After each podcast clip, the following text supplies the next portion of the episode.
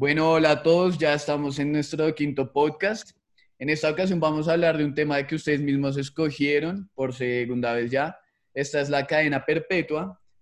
Y bueno, este es un tema que nosotros propusimos prácticamente porque, pues por la coyuntura, como ya saben, eh, el Congreso aprobó el acto legislativo que modifica el artículo 34 de la Constitución, que prácticamente hace que se permita la cadena perpetua para todo, pues para los asesinos de niños y también violadores. Hay que tener eso en cuenta.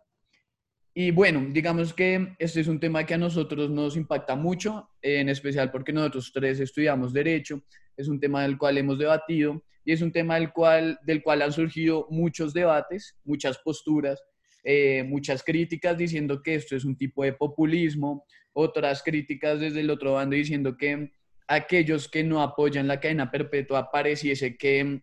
están escudando a estos criminales.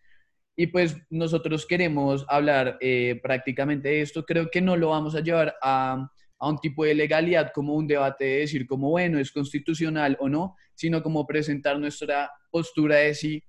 apoyamos este tipo de penas, eh, un castigo tan fuerte y, y el por qué sí o el por qué no. Creo que eso es lo principal. Voy a dar una breve contextualización y bueno, es que mm, los, los senadores que fueron los ponentes de, de este acto legislativo eh, fueron bueno, Esperanza Andrade del Partido Conservador, María Fernanda Cabal del Centro Democrático, Carlos Guevara del MIRA y Germán Barón eh, pues de Cambio Radical. Como se logra ver, estos son los partidos prácticamente de derecha de Colombia y pues la oposición era prácticamente Roy Barreras, Gustavo Petro, Alexander López, que eran del Polo Democrático, pues Colombia Humana y el partido de la U. Entonces, bueno, igual este, este acto legislativo va a ser eh, pues analizado por la Corte Constitucional, pero no nos vamos a centrar en eso, sino como ya dije, en de si apoyamos la cadena perpetua o no. Entonces, no sé quién, quién quiera hablar ahora, ahí pues presentando su posición. Bueno, pues yo puedo comenzar y es que,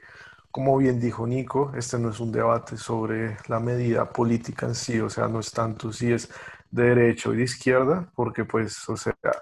es claro que en el panorama colombiano, en la coyuntura en la que se está sirviendo la cadena perpetua dentro del Senado, se ha politizado bastante, se ha dividido entre derecha, izquierda y centro, quien apoya y no es quien no apoya, es más que todo quien se abstuvo a apoyar la cadena perpetua, porque claramente ningún político quiere tener en su tinte o en su historial haber sido el que se opuso a la cadena perpetua, teniendo en cuenta todo lo que conlleva eh, pues e, el hecho mismo. Entonces, mi postura básicamente es que yo por fuera de lo que se está haciendo hoy en Colombia, la verdad no estoy muy de acuerdo y estoy de acuerdo con lo que dice Nico, de que esto es un populismo punitivo para pues enriquecer la imagen de los políticos y demás cosas, pues yo creo que si nos remontamos a la esencia de lo que es la cadena perpetua y lo que se está tratando de hacer y defender por medio de una pena tal como esta, es lo que en verdad es valioso. Y es que teniendo en cuenta que para un delito tan extraordinario y tan horroroso como es la violación y el asesinato de niños, de personas menores de edad, de gente indefensa, perpetuado por personas que están a cabalidad, que saben lo que están haciendo y que hacen eso muchas veces por gusto, lo hacen porque tienen una mente retorcida y es gente que en verdad no, no está bien de la cabeza. Yo creo que el mensaje que se está dando con la cadena perpetua y con este tipo de penas es el del resguardo, es el de la protección y es el de la seguridad misma. Y yo creo que un Estado que quiere proteger a sus ciudadanos, que quiere garantizar la seguridad, es un Estado que en cierta forma y ante hechos tan abruptos y hechos tan extraordinarios es capaz de proteger por medio de penas como estas. Pues, eh, hola a todos primero. Y yo estoy un poco en desacuerdo con Fabio. Digamos que siento que esta pena o esta condena eh, va en contra de la política criminal en Colombia, ya que se vería deslegitimizado todo el proceso que ha habido y se abre una puerta peligrosa en que la cadena perpetua para violadores de niños se convierta en un precedente para que en un futuro este tipo de penas se expandan a otro tipo de crímenes que se consideran igualmente peligrosos. Y en, como a título personal creo que lo que se necesita es una reforma del sistema penitenciario para que cumpla y ejerza como la posición o el rol que está, que está mm, propuesto para este tipo de, establecimientos, que es como la reintegración y la reinserción de, los, de los condenados y que estos puedan como, pues, em, ser como, em, caer en cuenta de lo que hicieron y poder volver a la sociedad para poder reintegrarse de manera, pues, de, de una buena manera y proporcionar como una evolución de los mismos hacia la sociedad. Sin embargo, pues hay un tema que, que pues que no estoy totalmente en contra y es debido a que este tipo de personas, como lo decía Fabio, a veces presentan unos cuadros de psicópatas eh, en los cuales no se, puede, no se puede hacer una verdadera reintegración de los mismos debido a que ya tienen una condición que hace que hagan esta, este tipo de actos y, que sea como imposible revertir este tipo de actos a través del el sistema eh, penitenciario que busca reintegrarlos a la sociedad. Eh, no tengo mucho conocimiento de este, de, este, de este tema, o sea, como de esta parte de, la eh, de, los, de los cuadros de eh, psicópatas de esta gente. Sin embargo, siento que lo que se debe hacer es una reforma en el sistema penitenciario para que este cumpla con las expectativas y esta gente no tenga que vivir estas condenas tan largas, sino que pueda reintegrarse a la sociedad de una manera más productiva para la misma. Sí, digamos que yo apoyo lo de Sala, pues hay puntos que sí quiero hablar. Eh, con respecto a lo que tú decías, Fabs, eh, siento que, que te equivocas un poco cuando dices que es un resguardo, que yo creo que eso sí puede sonar bien, eh, al decir como es un resguardo que se cree esta nueva ley, es un apoyo, pero es que, digamos, yo acá estaba leyendo un punto y era que decían, pues Rodrigo Primi, que es uno de los mayores pues, intelectuales del derecho en Colombia, es que no es la crueldad o severidad de las penas lo que disuade, sino la certeza de que habrá un castigo. Y es que, digamos, cuando uno se pone a analizar esto, se muestra que en los debates hablan precisamente, por ejemplo, Iván Cepeda decía que el 95% de los casos quedan en impunidad, o sea, no se le hace un enjuiciamiento a nadie. Entonces, creo que también, pues, otro estudio se mostraba que el que haya penas mayores no significa ningún cambio para los criminales, pero sí significa un cambio el que sí haya penas, el que sí se le inculpe por el delito. o sea, y yo lo entiendo, como si yo sé que voy a hacer un delito y no me van a enjuiciar por eso, pues yo lo sigo haciendo, así yo sepa que en el 5% de la probabilidad eh, que ocurra toda, toda mi vida vaya a estar encerrado, creo que eso no cambia mucho a, que al otro caso, que sería que yo sé que voy a hacer un delito y que sé y estoy seguro de que me van a enjuiciar, ¿sí? Como de que voy a resultar eh, siendo, pues sí, judicializado. Creo que cambia mucho y que voy a estar 40 eh, años en cárcel, ¿sí? Creo que eh, son, son panoramas muy diferentes y yo prefiero irme por, por el hecho de que efectivamente hay una pena no importa qué tan, pues hoy importa, pero creo que eso es mucho más secundario. Eh, con respecto a lo que decía Sala, em, también hay un estudio por parte del canadiense, un psicólogo canadiense que se llama Heinzen, pues no, sé cómo se dice, la verdad, em, que muestra que la reincidencia es del 17% por parte de los violadores. Yo también quedé muy asombrado porque la verdad siempre he escuchado que los violadores eh, recurrían nuevamente a este tipo de delitos.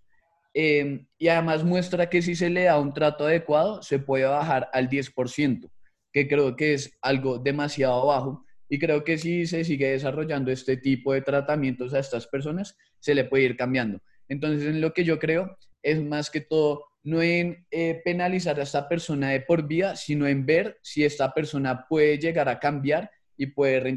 reintegrarse a la sociedad como una persona nueva o pues una persona que no tenga esta problemática.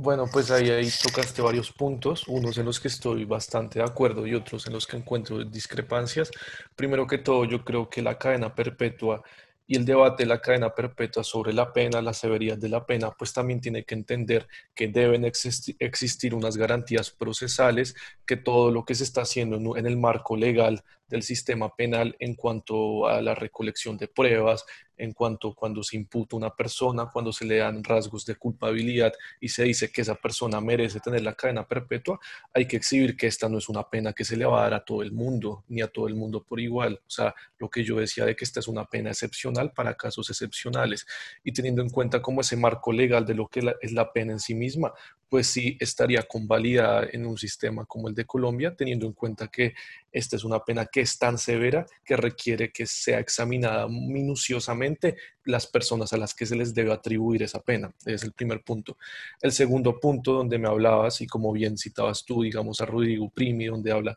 de la severidad de las penas,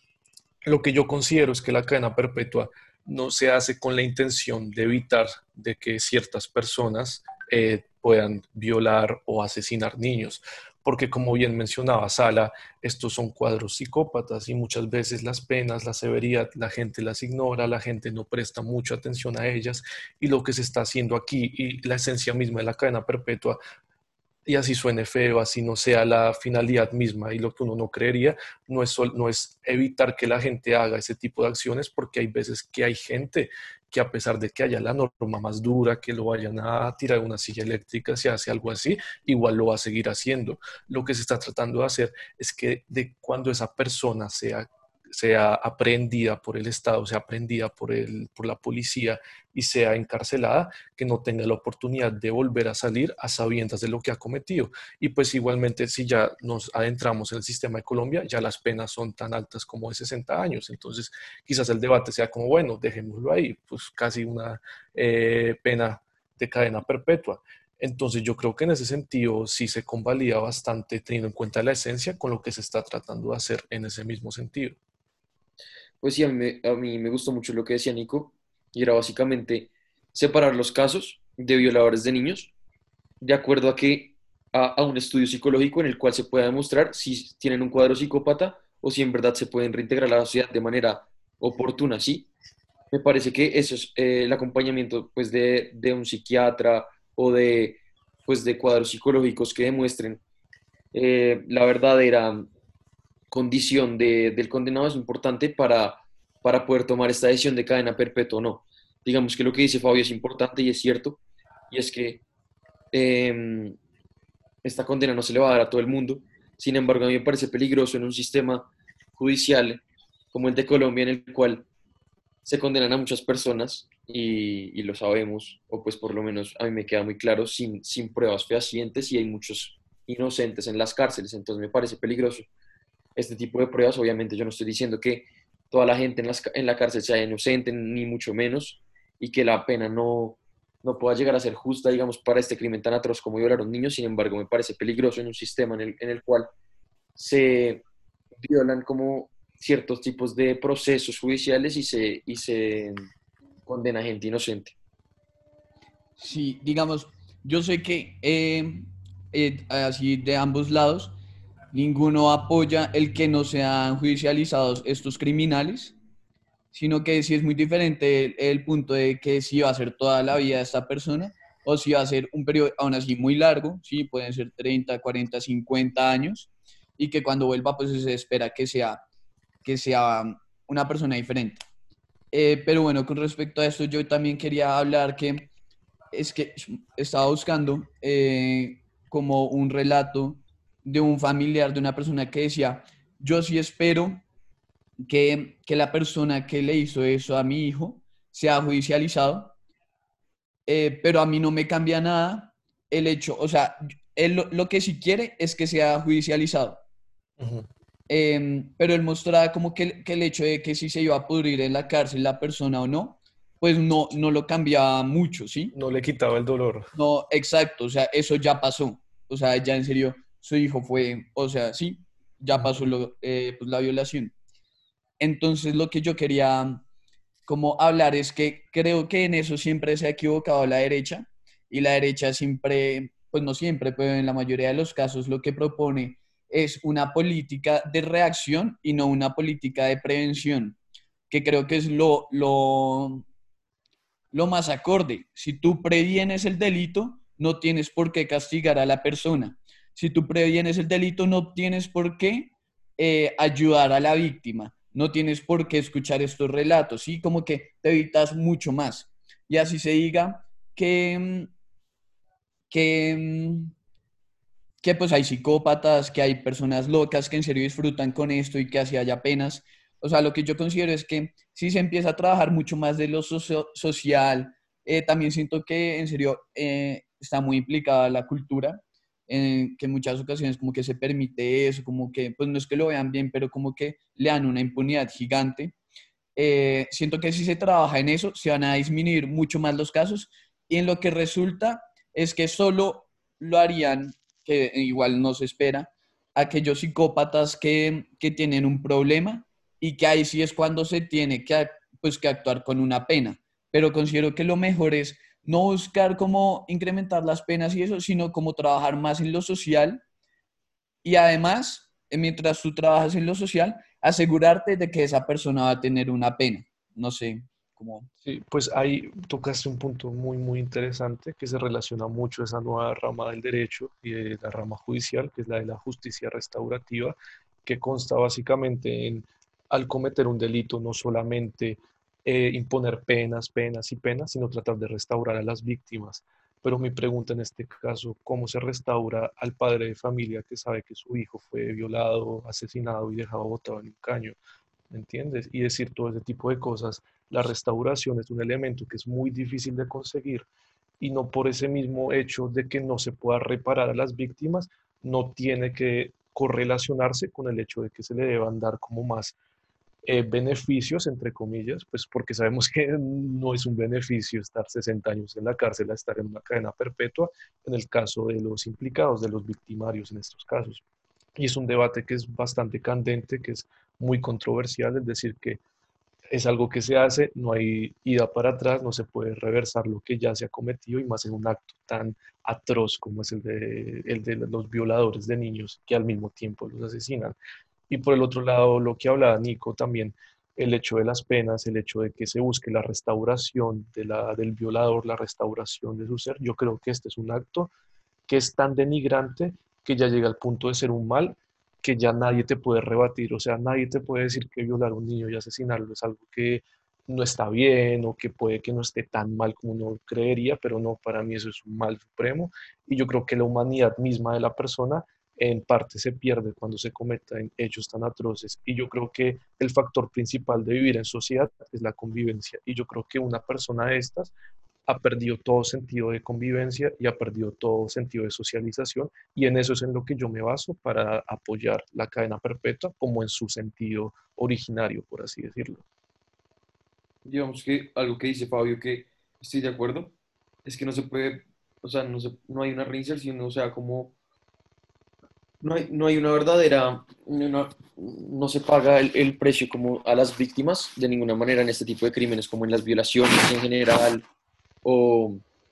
una violación y asesinato de niños, o sea, reivindicarse de, ese tipo de crímenes. Sin embargo, sí me parece importante y no, me, no, no, estoy muy de acuerdo con esa figura tan radical de que dice Fabio, como de que estas personas han perdido la, la, la humanidad y sí creo que obviamente hay, o sea, este tipo de crímenes deben causar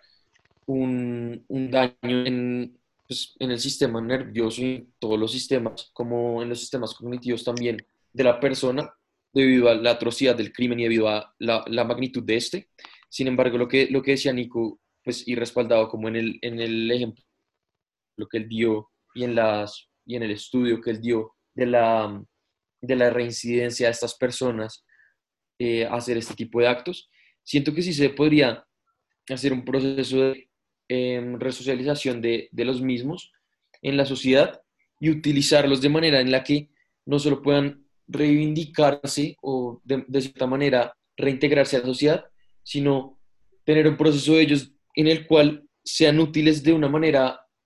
distinta, no sé, o sea, digamos que hay, hay procesos sociales en los cuales ellos podrían verse implicados y hay trabajos sociales y este tipo de cosas en los cuales estas personas que en verdad se demuestre que no tienen un, cuadro psicópata que, va a hacer que ellos reincidan como por naturaleza o por, por su condición, puedan servirle a la sociedad de una manera social y puedan reivindicarse de, de, una manera oportuna y que pueda servir en un futuro para, para, que la, para, pues para la sociedad como tal. Pues yo creo que ahí es que un punto que es muy, como por así decirlo, contradictorio y eso es que cuando se busca la reinserción de una persona de estas es porque se busca que pueda vivir en sociedad, que pueda vivir con sus eh, con el prójimo, que pueda relacionarse con ello, pero es que hay que entender también que más que todo en una sociedad colombiana que muchas veces le gusta tomar justicia por mano propia, le gusta tomar la ley y ser como esa autoridad que imparta justicia ante los hechos injustos, pues que ellos consideran que son injustos. Si tú, digamos, hoy me dices que Garavito se sale de la cárcel y puede irse, no sé, a vivir una casa, no sé qué, esa persona tiene dos opciones. La primera es que se va solo, busca como volverse a meter en la vida social de la nada y las personas y, las y más que todo las víctimas, el papá, el familiar, el tío o la misma gente que sepa quién es él, va a buscar tomar mano por, eh, justicia por mano propia y seguramente acabe siendo torturado, acabe siendo asesinado y todo lo que él alguna vez cometió ante estos niños quizás se le devuelva por esa justicia. O la segunda opción es que viva con seguridad el resto de su vida y tenga que pasársela en una casa encerrado. O sea, lo que trato de decir con esto es que cuando tú has cometido un acto como esto, ya no hay vuelta atrás. O sea, tu vida jamás va a volver a ser como la vida de una persona normal. O sea, seguramente no puedas conseguir trabajo, seguramente no puedas atender a eventos públicos, seguramente no puedas estar en siquiera espacios públicos, porque la gente te va a amedrentar y la va a coger contra ti. Entonces yo creo que esta gente, a pesar de que esté fuera de la cárcel, siempre va a vivir encarcelada. Mm, bueno, digamos,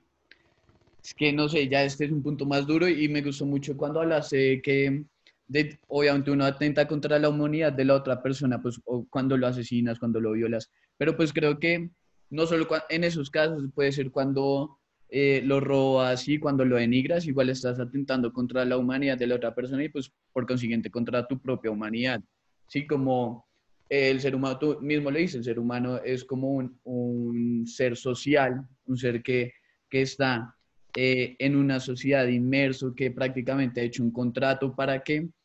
eh, no atente en contra de las otras personas, así como no espera que atenten en contra de él. Pero considero que si bien es un crimen mucho más atroz que el tan solo hecho de robar, el de denigrar, el de humillar,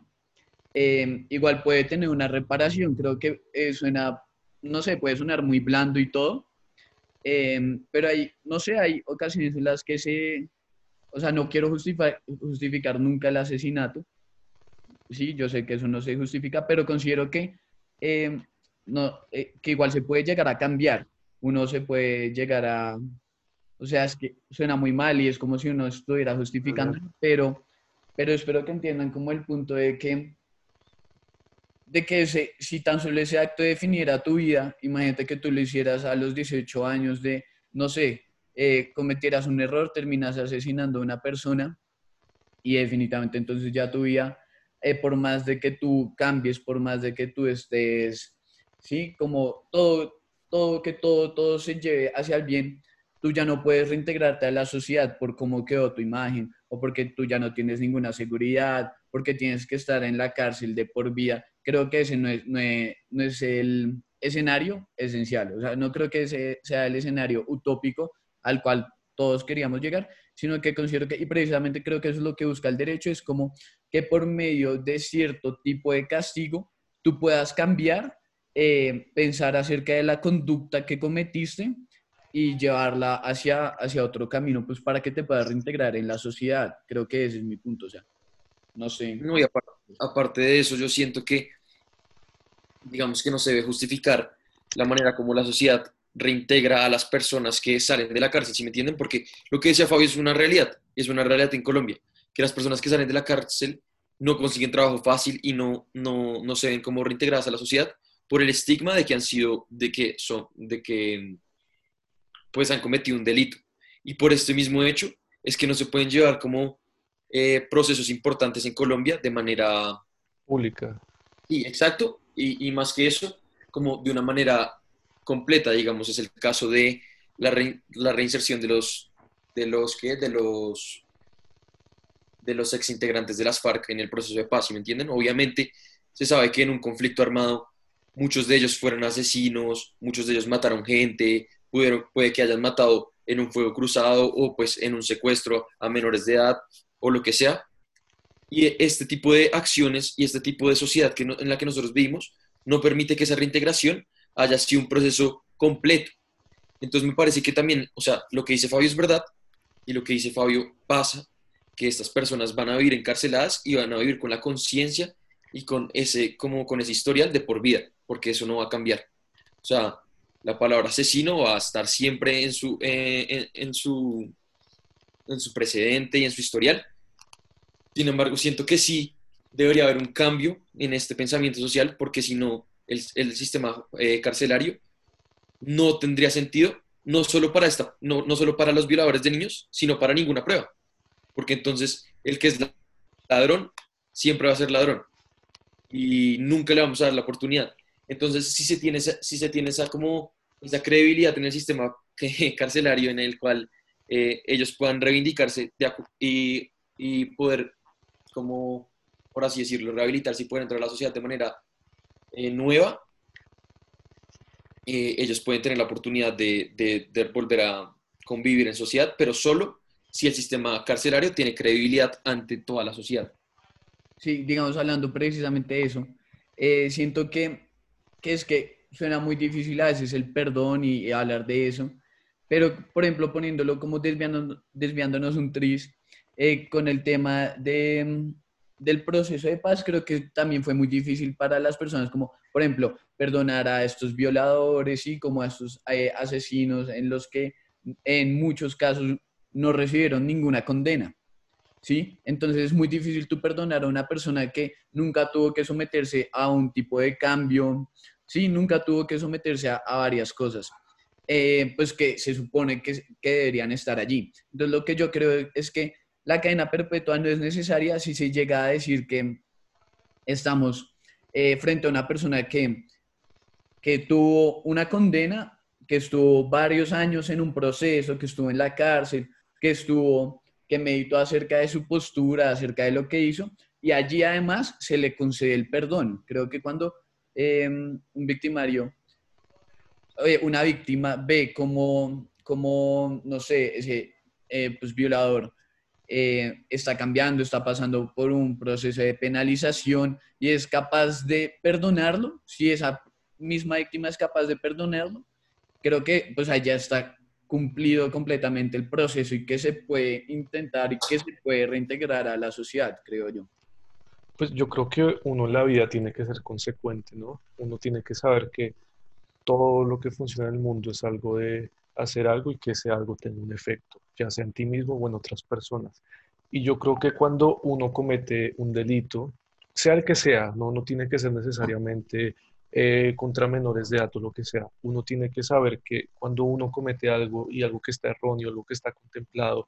en el código normativo como algo que está mal, uno tiene que afrontar esas consecuencias. Y quizás sea lastimosamente, quizás no sea algo lastimoso, que en un país como Colombia y quizás en cualquier parte del mundo, al criminal siempre va a ser visto de malos ojos. Quizás eso sea algo que se deba cambiar, quizás eso es algo que ya es inherente al ser humano, ver a la persona mala, entre comillas, como alguien detestable y alguien a quien se le debe despreciar. Yo creo que una persona cuando comete este acto no, no es que no tenga reparación, no es que no pueda cambiar, sino que como bien decía Sala, siempre va a cargar con eso detrás suyo, siempre va a saber lo que fue, siempre va a saber qué fue lo que hizo. Y así como él fue capaz de cambiarle la vida, no a una persona, sino a todos sus familiares, a todos sus amigos, quizás traumar un montón de gente, la misma vida de esa persona va a cambiar y no hay remedio para eso. Son cosas con las que hay que vivir y son cosas que hay que afrontar. Y yo creo que en un caso como este, en este tipo de delitos,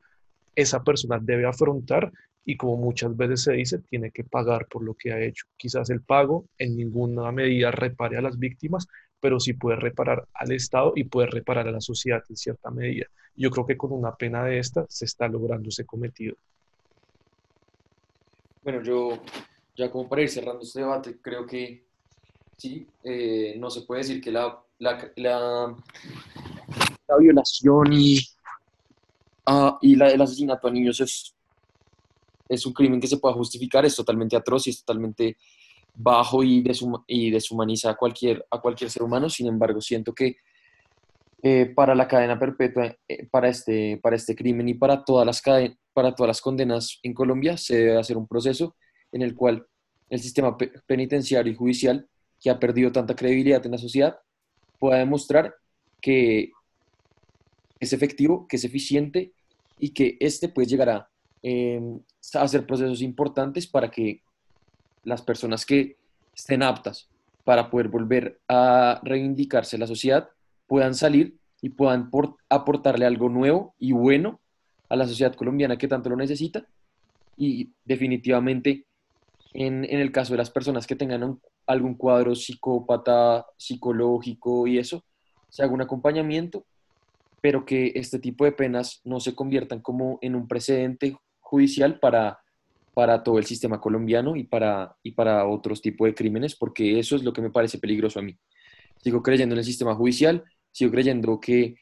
la cárcel puede ser un lugar en el cual se puedan cumplir sus objetivos, que es reivindicar, eh, pues resarcir, como pagar por, por, las, por, la, por los daños que uno ha hecho, como dijo Fabs, que todo, que todo acto tiene una consecuencia. Y creo que eh, se, si se maneja y si se si se da la importancia que el sistema carcelario tiene, puede ser óptimo y puede ser pertinente para, poder generar como una sociedad mejor. Sí, bueno, digamos, ya cerrando, yo sí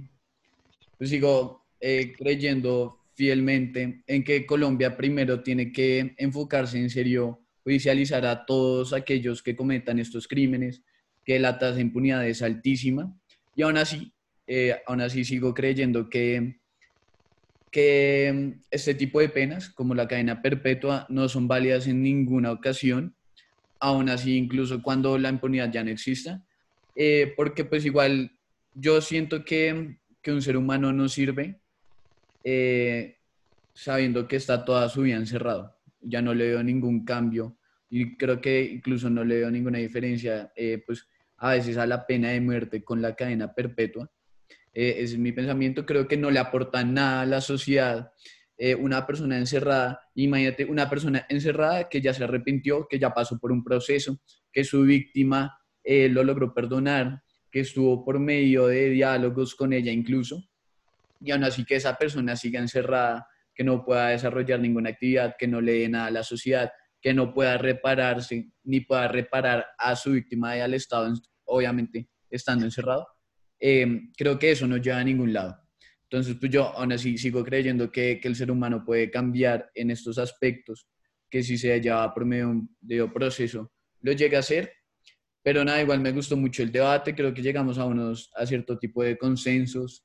Em, y pues nada, muy bien todo. Sí, pues bueno, yo también para concluir, yo considero que en este tipo de delitos, en este tipo de cosas que están pasando, eh, es una deuda, es una deuda que jamás podrá ser saldada. El violar un niño, el asesinar a una persona tan indefensa como es el menor de edad, y es algo que se le debe a la sociedad y que jamás podrá ser pagado y jamás podrá ser reparado de forma completa. Yo creo vehementemente en que el material humano es algo muy importante y en que la metamorfosis de la persona es algo que se puede realizar. Pero así como creo eso, yo creo que hay actos que están por encima de cualquier cosa, de cualquier